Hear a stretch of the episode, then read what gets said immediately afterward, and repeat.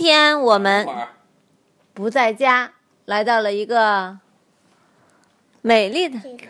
地方。下面我们开始讲那是怎么回事的上上下下。想象一下，有人要你提起一匹河马，听起来似乎不可能，但是用一个叫做滑轮的简单机器，你就能做到。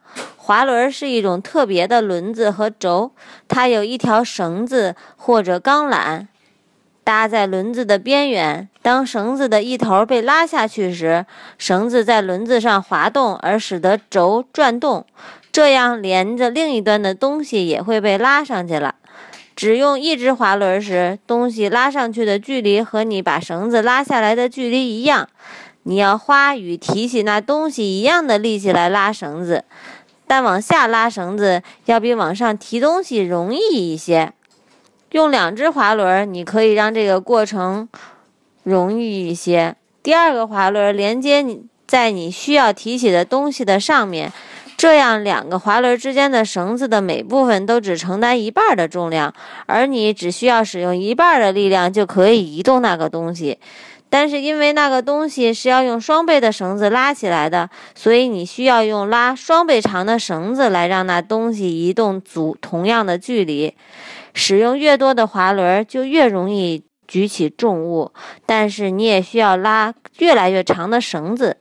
用上一大堆滑轮，你也许就能提起一只河马，但是你也得拉一大堆绳子，那也值当的呀，是不是？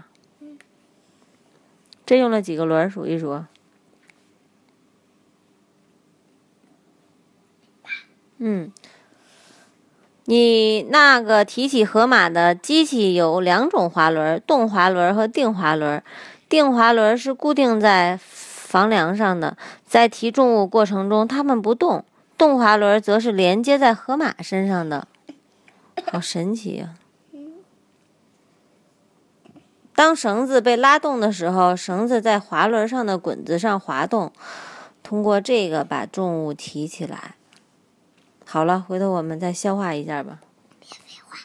全知道。全知道，讲过了。预习。预习下一课。